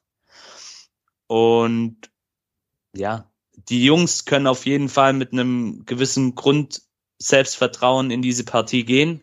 Sie haben gezeigt, dass sie konkurrenzfähig sind. Und wer weiß, vielleicht wird bis dato der ein oder andere auch wieder fit. Da spekuliere ich vor allem auf Orel Mangala, mhm. dass der da vielleicht ähm, dann auch wieder in den Kader rutscht. Und ja, man spielt zu Hause, man spielt äh, wahrscheinlich in einem vollen Stadion.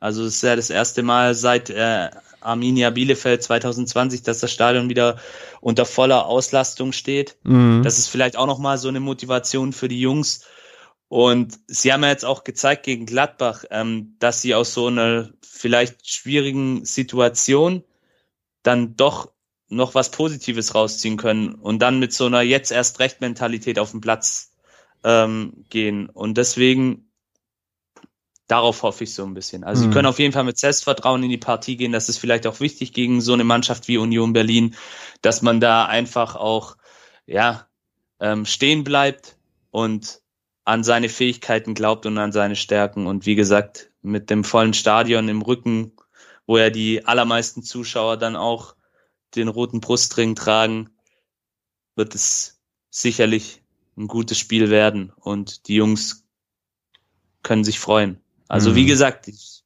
aber es soll natürlich nicht heißen, ähm, ich habe absolut hohen Respekt vor Union. Mhm. Auch was das Spielerische angeht, die haben sich ja, muss man auch als VfBler neidlos anerkennen, ziemlich gut entwickelt. Ja, ja, ja.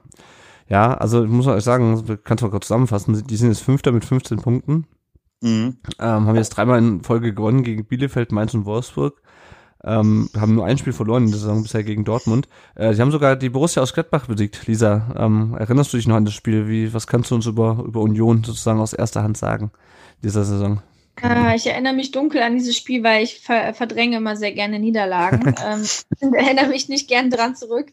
Ähm, aber Union ist einfach wirklich ein, äh, auch, das ist jetzt eher positiv gemeint, ein ekliger Gegner. Und ähm, gut, wir kennen Max Kruse äh, aus Gladbacher Zeiten noch ziemlich gut. Und ähm, Ja, also die macht, die spielen diese Saison wirklich eine gute Rolle und ähm, ich weiß nicht, weil ich glaube, dass ihr in einer ähnlichen, also ich glaube von der Mentalität her, dass es schon ähnlich ist, ob jetzt Stuttgart oder äh, Union, dass über die Geschlossenheit dann auch kommt äh, und auch über so ein bisschen dieses eklig sein und Kampfgeist ähm, haben. Aber man hat eben auch ein, als Union äh, einen Max Kruse da eben vorne stehen, der Mhm. eben auch machen kann und ähm, also verdient stehen sie da, wo sie im Moment stehen und auch verdient in der Conference League. Ähm, aber ich glaube nicht, dass ihr da chancenlos seid, denn ich glaube, dass gerade die Spiele für Union eben auch immer noch mal schwieriger sind als eben gegen die guten Gegner, wo man eben aus einer Rolle spielen kann. Also ne, lass Mhm. die Gegner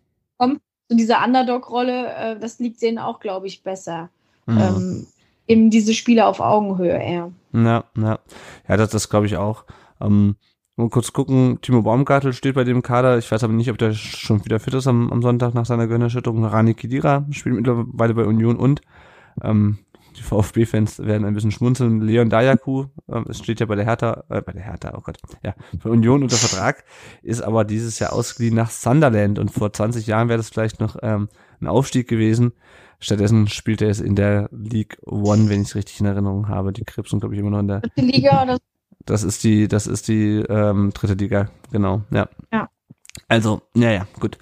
Man hätte auch einfach in Stuttgart bleiben können, vielleicht. Aber gut. Ähm, Taiwo Awonichi, heißt er, glaube ich, wird ausgesprochen, hat jetzt sechs Treffer in acht Spielen, was ich auch schon ganz schön krass finde. Ähm, vor dem müssen wir uns auf jeden Fall in Acht nehmen, denke ich. Und Andreas Luth hat auch schon dreimal zu null gespielt. Also alles in einem ähm, tougher Gegner. Kann man, kann man nicht anders sagen. Ähm, chancenlos sind wir sicherlich nicht, ähm, weil das waren wir erst auch schon gegen, gegen Gladbach und gegen andere Mannschaften, ist mal abgesehen von Leipzig vielleicht ähm, nicht, aber es wird natürlich, also wie jedes Spiel gegen Union, es wird einfach, ein- es ist einfach ein Brocken. Es, ist, es macht einfach keinen Spaß, gegen die zu spielen. Nee. Ähm, schon gar nicht in der Relegation, aber erst recht auch nicht in der Liga. In den, das ist mittlerweile das, das dritte Spiel ähm, in, der, in der Bundesliga gegen die ähm, und es macht einfach keinen Bock. Also, so kann man das zusammenfassen. Danach geht's gegen Köln im Pokal direkt im Mittwochs äh, zu Hause, also zwei Heimspiele hintereinander und dann äh, nach Augsburg und gegen Bielefeld und die sind momentan 16. und 17. Marion, ähm, hast du das Gefühl, da könntest du in den nächsten drei Ligaspielen zumindest nicht gegen Union, aber gegen Augsburg und Bielefeld noch ein paar Punkte gesammelt werden ähm, gegen, gegen Abstieg? Die haben jetzt auch gegen, gegeneinander gespielt am Wochenende. Also ich hoffe, das ist schon mal schwer. Erstens wird es äh, schon schwierig mit den Punkten. Also die, wo hinter uns sind, in Anführungsstrichler, ähm, sollte man schon äh, ja, die Punkte holen. Ähm, Union würde ich jetzt nicht unbedingt wegschenken. Wir haben immer noch eine, eine was offen mit ihnen und ähm, wir sind auch willig und ähm, ich hoffe, dass wir äh, bei Union, also daheim müssten wir es eigentlich mal packen. Ja. Kurve ist voll. Ich denke nicht- dass das Stadion voll wird, aber die Kurve ist voll. Das wird nochmal eine ganz andere ähm, äh, Geschichte werden. Und deswegen ja, ich denke schon, dass wir die nächsten Spiele punkten. Mhm, mhm. Ja, na, also Köln im Pokal bin ich mal gespannt, aber es mir letztendlich, also im Pokal finde ich eigentlich nur noch interessant, äh, um irgendwo äh, zu interessanten Gegnern auswärts zu fahren. Äh, deswegen bin ich auch im Pokal los ein bisschen enttäuscht, ehrlich gesagt, weil ein Heimspiel im Pokal finde ich gegen Bundesliga Ja, vor allen Dingen ich haben wir ein. Heimspiel. Ne? Ja. Ein Heimspiel mit Zuschauern und dann Ja. mittwochs sie- um, um, was war das, 20.30 Uhr ist, Ja, glaube ich, genau. Anpfiff. Ähm, unter der Woche finde ich fast schon, äh, ja, egal. Ja, Ähm, das werde ich mir auf dem Sofa anschauen, da hatte ich nicht ins Stadion. ja, naja. Ja, schauen wir noch mal kurz auf unsere Ausfälle und dann kommen wir vielleicht noch auf das, auf das große Thema. Silas fällt noch aus, äh, Sanko fällt noch aus, Geleitsch fällt aus, wissen wir alles. Förster wieder dabei, haben wir gesehen, Fagier noch dabei. Äh, Enzo Mio hat sich das Innenband des, äh, angerissen im Knie und fällt mehrere Wochen aus. Ja, und ansonsten hatten wir, ähm, das hatten wir, glaube ich, in der letzten Folge nach dem Hoffenheim-Spiel Anton und Tommy am Anfang der vorletzten Woche positiv getestet. In Quarantäne Predlo dann an dem Donnerstag. Äh, Der hat sich dann offensichtlich freigetestet, wie wir ja wir herausgefunden haben. Am, am, Sa- am Samstagabend dann Massimo kam von der U21 zurück ähm, mit positiven Test. Müller dann an dem darauffolgenden Montag und am Freitag Mangala. Ähm, ja, wir haben ja letzte Woche, letztes Mal schon, schon drüber gesprochen. Es ist natürlich jetzt schon eine Masse. Ähm, teilweise waren die Spieler, müssen die Spieler ähm, geimpft, schon, also müssen schon die vollständige Impfung haben. Beispielsweise, weil sie, weil ähm, Pretlo beispielsweise ja gegen Barcelona gespielt hat, genauso wie Massimo, glaube ich. Ähm, Müller, wenn der bei Olympia war, muss der auch ähm, geimpft gewesen sein. Aber was ja jetzt auch immer wieder rauskam, die sind wahrscheinlich alle, äh, wie viele ähm, Profifußballer, mit Johnson Johnson äh, geimpft worden, ähm, was jetzt im Nachhinein wahrscheinlich zeigt, dass es nicht so die ähm, die Resistenz gegen, gegen Impfdurchbrüche hat, wie das, wie das vielleicht andere ähm, Impfstoffe haben. Ich bin, das habe ich letztes Mal schon gesagt, ich bin kein Virologe. Ähm, ich wollte eigentlich den Tom heute noch dabei haben, aber der hatte leider keine Zeit, der kennt sich da noch ein bisschen besser aus.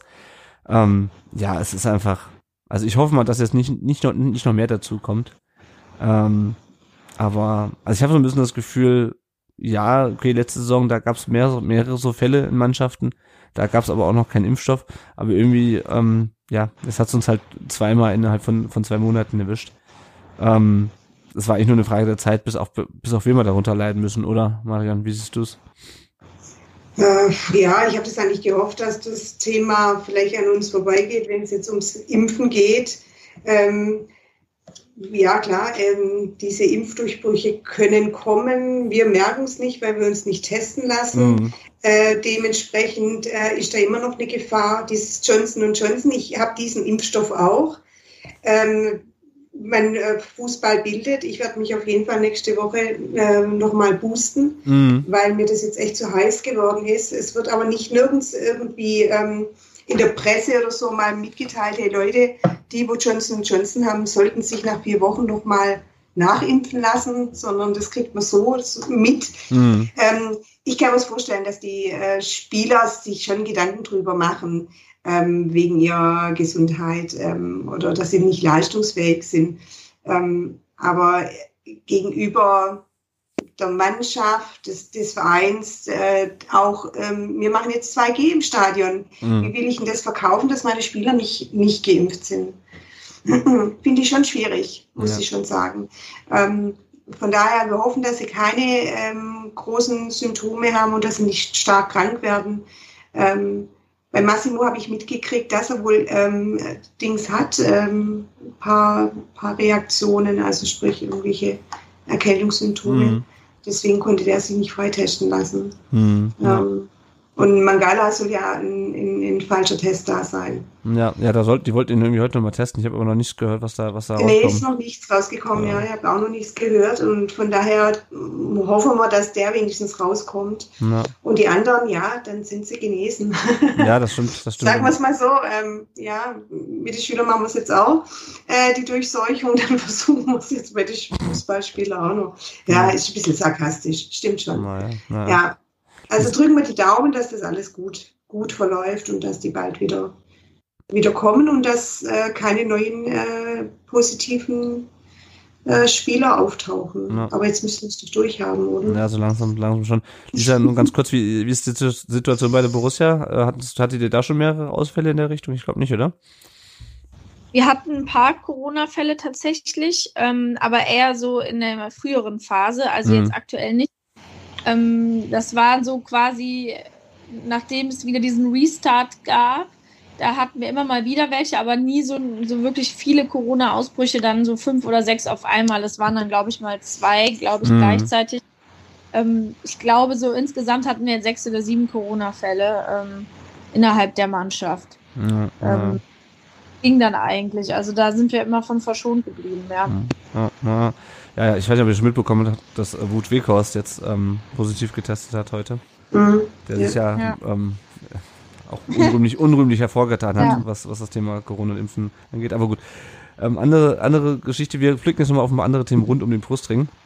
Ja, zunächst mal auf die, auf die zweite Mannschaft vom VfB. Die haben zwei Spiele in den letzten zwei Wochen absolviert. War ja Länderspielpause, aber nicht in der Regionalliga Südwest. Die haben gegen den TSV Steinbach, den Tabellenzweiten 0-0 gespielt vergangenen Samstag und dann gestern am Sonntag in Groß Asbach 1 zu 1 gespielt. Tor von Alu Kuol. Kuol ist auch schon mit dem siebten ähm, Tor im, im 13. Spiel. Also ich bin mal gespannt, ob der irgendwann mal oben auftaucht.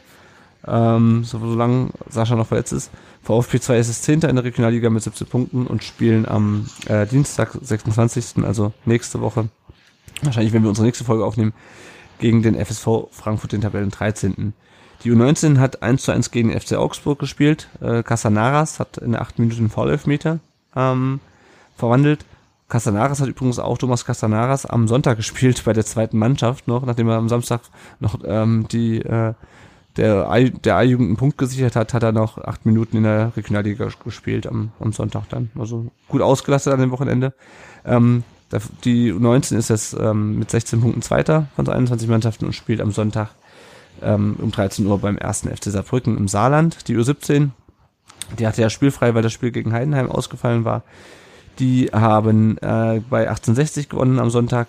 Das Tor hat Elliot Buyupi geschossen, ähm, sein erstes Saisontor. Und die sind jetzt mit 19 Punkten, aber einem Spiel weniger Zweiter. Bei denen läuft es also auch gut. Und am Sonntag spielen sie gegen Hoffenheim, aber erst am, am 31. an Halloween. Und kurzer Blick noch auf den VfB Obertürkheim, unsere zukünftige Frauenmannschaft. Die haben am vierten Spieltag in der Regionalliga Süd ähm, 0 zu 0 gespielt gegen den SV Alberweiler. Das ist auch wieder, das ist ja eine Regionalliga eher. Alberweiler, ich habe auch keine Ahnung, wo das liegt. Äh, haben jetzt vier Punkte, sind äh, siebte von neun Mannschaften und am Sonntag, dem 24. spielen sie gegen SV Frauen Biburg. Äh, auch dieser Ortsname sagt mir überhaupt nichts. Ich weiß nicht, ob jemand weiß, wo Frauen Biburg liegt. Oder ob das, also, also ich gehe davon aus, dass es der, ein Ortsname ist, auch wenn ich es irgendwie lustig finde, dass der Verein dann ähm, eine Frauenmannschaft hat aus Frauenbiburg, aber gut. Ähm, ich habe nur gedacht vorhin, ich hätte mich verlesen. Ähm, kurzer Blick nochmal auf die Leihspieler. Aidonis hat durchgespielt beim 0 zu 1 von Dynamo gegen Nürnberg. Ähm, Dresden ist es mit 13 Punkten Elfter. Pablo Mafia hat auch durchgespielt, als Mallorca gegen Real San Sebastian, den neuen Tabellenführer, äh, der spanischen Liga 0 zu 1 verloren hat. Mallorca ist es mit 11 Punkten Zwölfter.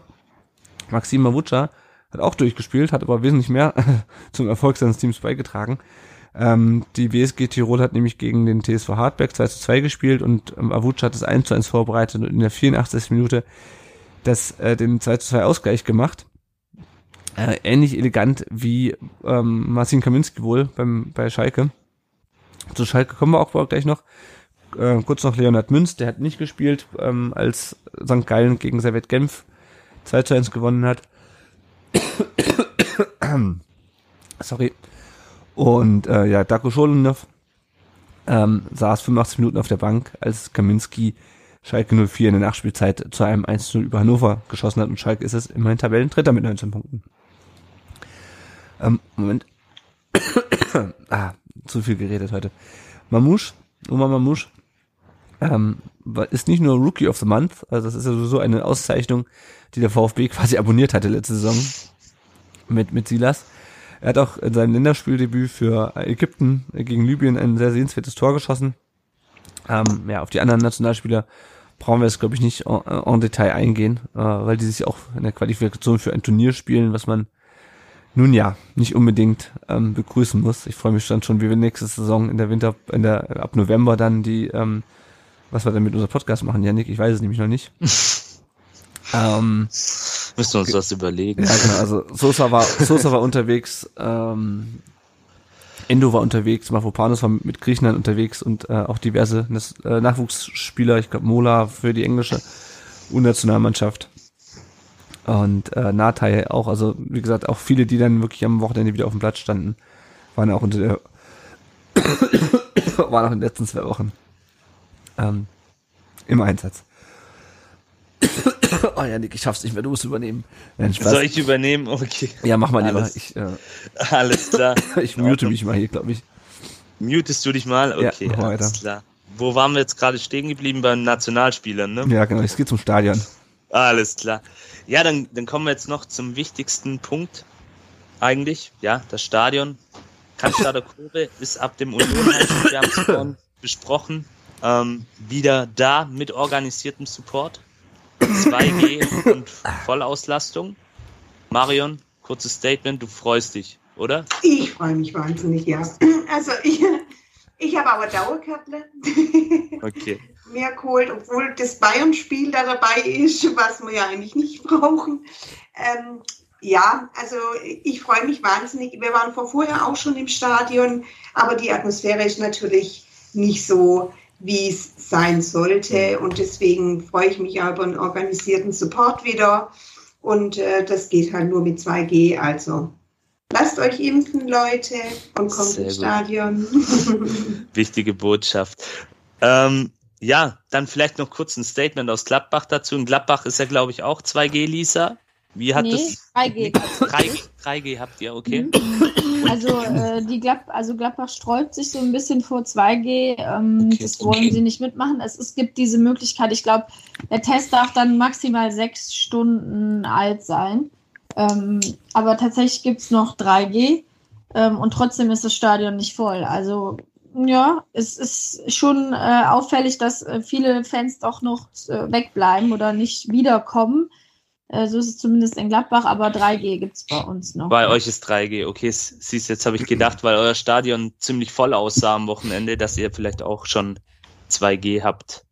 Ja, ich glaube, durch diese neue Corona-Schutzverordnung in NRW ähm, durfte jetzt fast wieder komplette Auslastung sein. Ähm, Ah, okay. Und dann aber irgendwie mit, mit 3G trotzdem. Ja. Mit dieser Sechs-Stunden-Regel dann, ja. Okay. Ja, okay. Und bei uns ist 2G und dann dürfen wir voll auslassen. Dass wir das Stadion nicht voll bekommen, ähm, das wird klar sein. Es gibt immer noch viele Leute, die einfach Angst haben und deswegen nicht kommen. Dann gibt es halt einfach welche, die sich nicht impfen lassen möchten. Ähm, aber ich hoffe dann schon mal auf 40, 45.000. Hm? Auf jeden Fall auf eine volle, organisierte, ähm, bunte Kurve. Ja. Das ist, Ja. denke ich mal, ja, wieder so ein ja. erster Schritt in die richtige Richtung. Ähm, Marion, du hattest es erwähnt, du hast auch ein Dauerkärtle. Ich persönlich habe mir auch eins gesichert.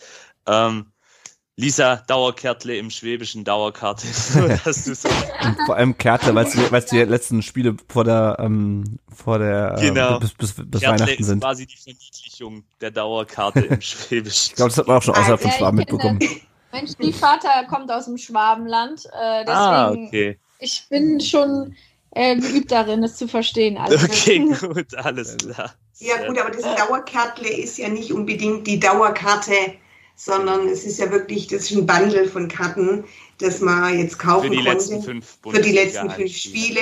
Das hat jetzt nichts mit der Dauerkarte, die man hat, zu tun. Klar habe ich mir mein, meine Plätze wieder gesichert, ähm, weil ich einfach dort gerne sitzen möchte. Und das, mich hat es- diese Einzelbestellerei total genervt. Wenn man das nicht mehr gewöhnt ist und jedes Mal um 9 Uhr und dann in der Warteschleife und tralala, ja, deswegen haben wir gesagt, wir kaufen jetzt dieses Dauerkärtle und äh, dann geht man auch wieder ähm, einfach ins Stadion. Punkt. Ist, ist eine feine Sache auf jeden Fall und man kriegt es ja auch zum Vorteilspreis. Ähm, ja, dann kommen wir noch zu einem Testspiel, was stattgefunden hat gegen Sandhausen. Da haben wir 1 zu 4 verloren. Klimowitz hat das Tor gemacht. Ähm, dann vielleicht noch was Positives. Der VfB hat in der letzten Woche seine Fairtrade Merch Collection vorgestellt. Glaube auch als einer der ersten Bundesligisten in diese Richtung. Also dass die sämtlichen Zulieferwege etc. von der Herstellung in Bangladesch, Indien, wo auch immer, bis hin zur Lieferung in den Fanshop, in die Mercedesstraße, ist alles abgesichert. Und ja, ist, denke ich, eine feine Sache. Auch ähm, über den Tellerrand hinaus gesehen, dass der VfB mit sowas auf sich aufmerksam macht und dieses wichtige Thema auch in den Fokus stellt. Denk, da kann man sicherlich auch mal in den Shop gucken und sich vielleicht das ein oder andere Stück guten Gewissens dann auch sichern. Ja, ähm, dann kommen wir noch zu einer Personalie, zu einem Namen, der seit der Rücktrittsankündigung beziehungsweise der äh, Nichtverlängerung des Vertrages von Thomas Hitzelsberger rund um die Mercedesstraße kursiert. Christian Keller, ähm, aktueller sportlicher Leiter von Jan Regensburg. Er wird jetzt Jan Regensburg zu Ende des Monats verlassen. Für den VfB Fragezeichen. Lennart, kannst du schon widersprechen? Möchtest du was probier's. dazu sagen? Ja. Weil dann nehme ich dich wieder mit rein, Christian Keller. Ja. Für dich eine interessante Personalie in der Hitzelsberger Nachfolge. Ja, auf jeden Fall. Also ich weiß jetzt nicht so wahnsinnig viel über ihn. Ich meine, Regensburg steht ja ziemlich gut da ähm, und ähm, stand ja vor einer ganzen Weile auch noch relativ schlecht da, ähm, nämlich glaube ich sogar in der, in der Regionalliga. Ähm, ich weiß, dass wenn wir den holen, dass da ganz viele Leute aufschreien werden, weil man ihn halt nicht kennt, ne? genauso wie man Materazzo halt nicht nicht kannte. Ähm, ich glaube aber, dass der doch sehr, ähm, also was ich so bisher gehört habe, ist sehr positiv. Ich meine, natürlich ist nochmal ein Sprung von Regensburg zum VfB, auch vom Umfeld her, denke ich und vielleicht auch von den ähm, ja, von der ganzen Größe des Vereins, von den Summen, mit denen ähm, da ähm, hantiert wird, glaube ich, ist es nochmal einfach was anderes. Aber ähm, ich meine, ne, es gibt ja auch noch kein, keine, kein Profil, was irgendwie der Aussichtsrat erstellt hat, scheinbar oder so. Aber ich würde mich nicht dagegen wehren. Also ich glaube, ähm, dass man da beim VfB wirklich mittlerweile den Weg geht, dass man nicht nach Namen ähm, so Leute holt, irgendwie Robin Dutt, weil man den halt kennt und weil er halt aus äh, Leonberg kommt da, glaube ich, her, ne?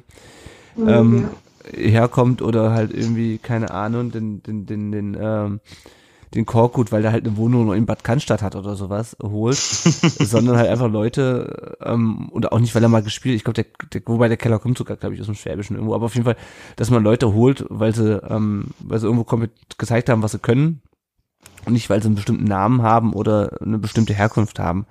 Ähm, und ich glaube, das äh, steht im VfB auch weiterhin in, in gut zu Gesicht und ich kann mir, könnte mir vorstellen, dass das, dass das passen könnte, aber es ist natürlich noch sehr, sehr früh, um da was, ähm, Definitives zu, zu sagen. Das denke ich auch. Ähm, da gab es jetzt auch ja noch keine expliziten Berichte dazu. Der Kicker hat das, glaube ich, mal in den Raum geworfen, ja. den Namen. Ähm, aber da müssen wir einfach abwarten, was die Zeit jetzt auch bringt. Da wird sicherlich die ein oder andere Sitzung auch zu dieser Thematik dann noch geben. Ja, ja äh, Marion, möchtest du noch was sagen zu Christian Keller? Ist er dir ein Begriff? Nee, gar nicht. Also da gar kann nicht. ich okay. gar nichts zu dem sagen. Ähm, ich habe mich damit auch noch gar nicht so beschäftigt, was jetzt nach Hitzelsberger kommt. ähm, nee, kenne ich nicht, äh, muss ich mich erst einlesen. okay. Also, Lennart hat es ja gerade ausführlich ähm, uns erklärt und seine Meinung dazu gesagt und ich stimme ihm da auch zu. Es ist ein interessanter Mann, der hat jetzt auch in Regensburg eine gute sportliche Infrastruktur mitgeschaffen und wäre sicherlich jemand, der auch in dieses Profil des VfB passt. Ist ja auch noch relativ jung für einen sportlich Verantwortlichen und wie gesagt, interessanter Mann und wir warten einfach mal ab, was die Zeit so bringt. Ja, kommt übrigens aus Donau-Eschingen. Aus Donau-Eschingen, okay, genau. also ja, quasi genau. auch ein bisschen Stallgeruch ist doch ja, vorhanden. Hat in, auch hat, in, hat in Tuttlingen studiert, äh, nee, Tuttlingen Ho Hochschulreif und in Reutlingen studiert. Ah, in Tübingen. Also immerhin ein bisschen, ein bisschen Lokalkolorit ist da. Ja, Gut. Super. Dann schauen wir noch mal kurz auf das Tippspiel nach dem achten Spieltag. Ähm, da führt der Klano mit 108 Punkten vor Mona 71 mit 105 und dem 1893 mit 103 Punkten. Ähm, ja, wenn ihr uns unterstützen wollt, dann könnt ihr es entweder über Patreon oder über PayPal tun. Ähm, entweder mit einem kleinen monatlichen Betrag oder regelmäßig oder gebt uns auf Apple Podcasts eine Bewertung. Das hilft uns, dass andere VfB-Fans uns leichter finden. Sagt den Leuten auch gern so, was ein Podcast ist, wie die Leute uns hören können. Und ähm, ja, wir suchen natürlich noch immer für äh, fast alle Spiele nach der Länderspielpause Gäste. Also, was heißt nach der Länderspielpause? Wir suchen noch für alle weiteren Spiele Gäste. Auch gegen Union nächste Woche. Macht es einfach wie die, die Marion, die hat sich nämlich einfach bei mir oder bei uns gemeldet, hat gesagt, hier, ihr sucht noch Gäste, ich möchte dabei sein und schon ist er bei uns im Podcast. So einfach kann es gehen. Und damit, genau. bevor meine Stimme vollkommen versagt, sind wir auch schon am Ende dieses Podcasts angelangt. Erstmal vielen Dank an unsere beiden Gäste. Zunächst an dich, Lisa. Du warst ja mit dem Ergebnis nicht zufrieden, aber ich hoffe, es hat dir trotzdem Spaß gemacht, heute bei uns ähm, über, ein, über ein VfB zu, äh, über das Spiel zu reden. Ja, natürlich. Ähm, es ist auch immer sehr interessant, mal über einen anderen Verein noch mal ein bisschen mehr zu hören und so. Äh, deswegen äh, sehr interessant. Danke für die Einladung und euch natürlich weiterhin viel Erfolg äh, in dieser Saison und dass wir dann im nächsten Jahr vielleicht wieder mal sprechen können. Ja, gerne. Das, das hoffen wir. Ja, also, machen wir da auch ehrlich momentan noch wenig Gedanken, dass es das äh, in unterschiedlichen Ligen spielen sollten nächste Saison. Aber ähm, schauen wir mal. Vielleicht noch mal ganz kurz. Dich kann man, dir kann man folgen bei Twitter unter Lisa Tellers hatte ich eingangs schon gesagt und man kann dich hören dann wahrscheinlich wieder am nächsten Wochenende in der ARD, richtig? Freitag und Samstag, ganz genau. Sportschau-App oder sportschau.de, da ähm, kommt man ganz einfach dann quasi in unsere Livestreams. Sehr gut, dann hört mal rein und folgt der Lisa, wenn ihr äh, Bundesliga und oder Gladbach äh, interessiert seid. Auch vielen Dank an unseren zweiten Gast, Marion. Äh, schön, dass du dir die, die, Zeit genommen hast, äh, mit uns über den VfB zu sprechen. Ah, ja, ja schön, da warst. Ja, danke für die Einladung. War sehr schön. Und ähm, macht weiter so. Machen wir. Danke. Dich findet man bei Twitter unter Marion Ed Marion, das muss ich mal die Zahlenkombination, das ist eine Postleitzahl hinten dran, oder? Mm, nö. Nicht? Okay, das ist also 73069. Ich dachte, das wäre vielleicht eine Postleitzahl. Also Mar Ed Marion 73069 ist die, äh, ist der Twitter-Handle von der Marion, da könnt ihr folgen. Und ähm, ja, damit sind wir am Ende der Folge angelangt und auch am Ende meiner, meiner, meiner Stimme. Ähm, vielen Dank fürs Zuhören und ähm, wir hören uns dann nächste Woche. Sehr wahrscheinlich, Janik, das müssen wir noch auswürfeln, ähm, ob wir vor oder nach dem Pokalspiel aufnehmen. Auf jeden Fall hören wir, uns in der nächsten Woche wieder. Danke fürs Zuhören und tschüss. Servus, ciao. Ciao.